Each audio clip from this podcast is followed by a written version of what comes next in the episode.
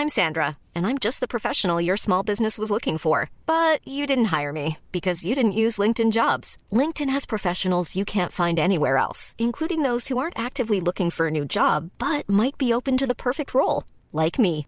In a given month, over 70% of LinkedIn users don't visit other leading job sites. So if you're not looking on LinkedIn, you'll miss out on great candidates like Sandra. Start hiring professionals like a professional. Post your free job on linkedin.com/people today.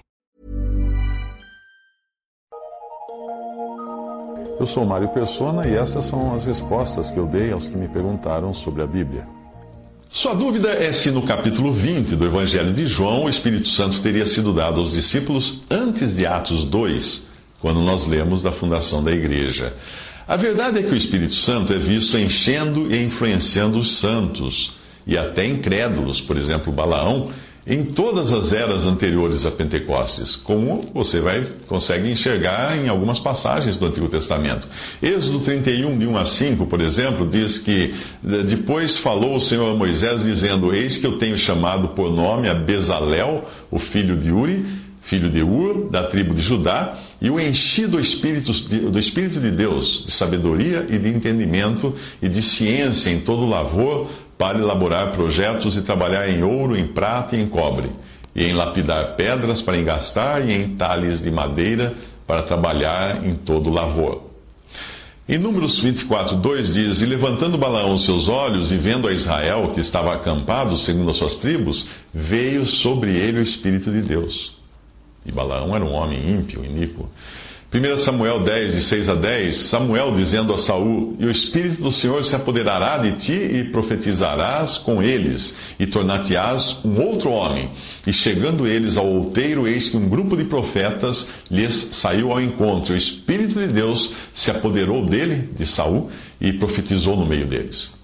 Salmo 51, 11: Não me lances fora da tua presença e não, me, e não retires de mim o teu Espírito Santo. Isso é Davi falando. Segunda Crônicas 15, 1. Então veio o Espírito de Deus sobre Azarias, filho de Obed, e Segunda Crônicas 24, 20. E o Espírito de Deus revestiu a Zacarias, filho do sacerdote Joiada. Bom, em João 20, que foi o motivo da sua pergunta, o versículo 22 deve ser lido no contexto do que vem antes e depois. Porque o assunto ali não é a descida do Espírito Santo que o Senhor havia prometido aos discípulos na, nas, na passagem uh, de outra passagem de João, onde ele diz: Eu rogarei ao Pai, ele vos dará outro consolador, para que fique convosco para sempre. Aquele consolador, mas aquele consolador, Espírito Santo, que o Pai enviará em meu nome, esse vos ensinará todas as coisas e vos fará lembrar de tudo quanto vos tenho dito. Mas quando vier o Consolador, que eu da parte do Pai vos hei de enviar, aquele Espírito de verdade que procede do Pai, ele testificará de mim. Todavia digo-vos a verdade, que vos convém que eu vá. Porque se eu não for, se eu não for, o Consolador não virá a vós. Mas quando eu for, vou-lo enviarei. Essas passagens estão em João 14, 16, 26, João 15, 26 e João 16, 7. Dessa, dessas passagens que eu acabei de, de mencionar, uh, fica muito claro que o Espírito Santo só seria dado depois que Cristo morresse, ressuscitasse e ascendesse aos céus para rogar ao Pai que enviasse o Espírito Santo. Para entender João 20 e 22, então, que é o motivo uh, da sua pergunta, é preciso ler os versículos 21 e 23, pois só então será possível entender que esse assoprar o Espírito nos discípulos não fala deles receberem o Espírito Santo como aconteceu no dia de Pentecostes, ou como acontece hoje com cada crente em Jesus. O assunto ali em João 20 é o comissionamento dos discípulos para que saíssem por Cristo neste mundo para pregar, representando aquele que estaria ausente a partir de então, a partir do momento que ele saísse da terra. João 20, 21 diz: Disse-lhes, pois, Jesus outra vez: Paz seja convosco. Assim como o Pai me enviou, também eu vos envio a vós. No versículo 21, está comissionando, portanto, os seus discípulos e os enviando a pregar as boas novas neste mundo como seus representantes. Então vem o versículo 20, 22 do capítulo 20 de João. E havendo dito isto, assoprou sobre eles o Espírito, o Espírito assoprou sobre eles e disse-lhes: Recebei o Espírito Santo. Para capacitá-los nessa tarefa específica, o Senhor assopra neles o Espírito Santo. No original está recebei Espírito Santo e não recebei o Espírito Santo. Recebei Espírito Santo e não recebei o Espírito Santo. Não tem o ativo. Quando Deus soprou em Adão, feito de barro, Adão não recebeu o Espírito de Deus, mas recebeu o fôlego de vida da vida vinda de Deus, capacitando-o então a viver como um ser a imagem e semelhança de Deus. Gênesis 2,7 fala isso. Informou o Senhor Deus o homem do pó da terra e soprou em suas narinas o fôlego da vida, e o homem foi feito alma vivente. Eu acredito que o versículo 22 de João, eh, que nós estamos lendo aqui, tenha também esse sentido, não de receber o Espírito Santo, como viria a acontecer depois em Atos 2, e depois também com cada um que viesse a crer em Cristo individualmente e com a igreja coletivamente.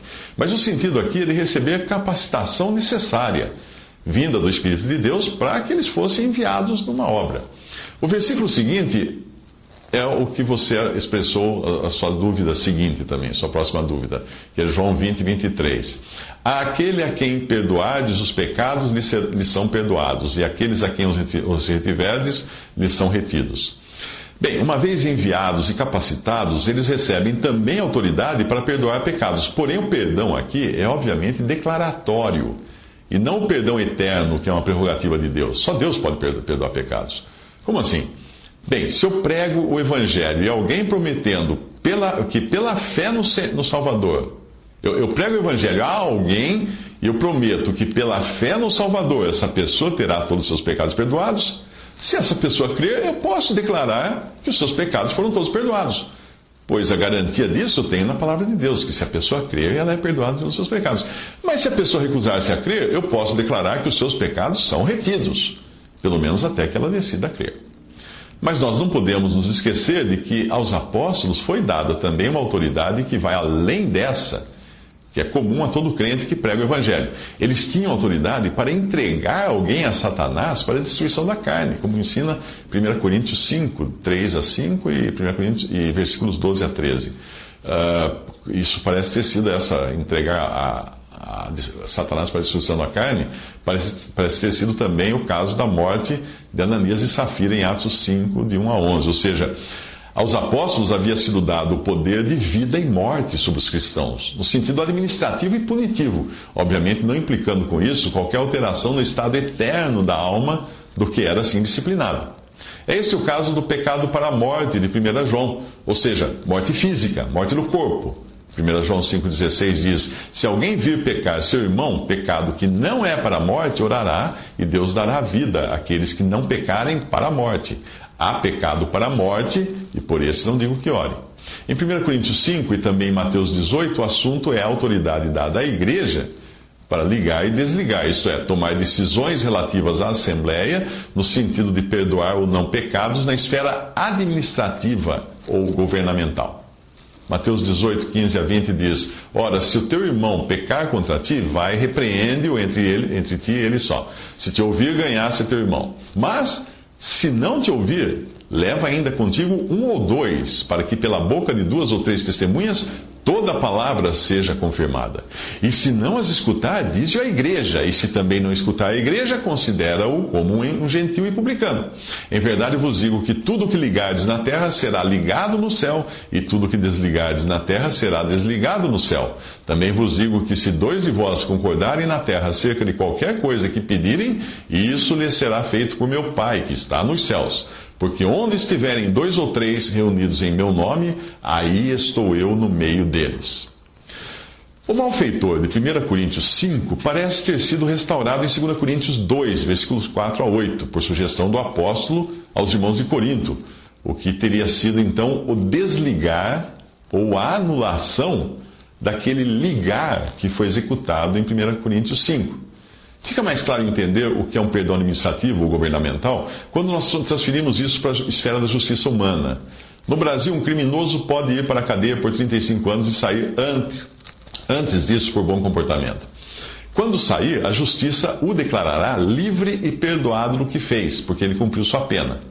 Mas por mais que Deus reconheça a justiça humana, que ele próprio estabeleceu, Deus próprio estabeleceu, não significa que aquele criminoso está perdoado pela justiça divina. A menos que ele creia no Salvador, os seus pecados continuarão nele e sujeitos à sentença e condenação eterna no lago de fogo.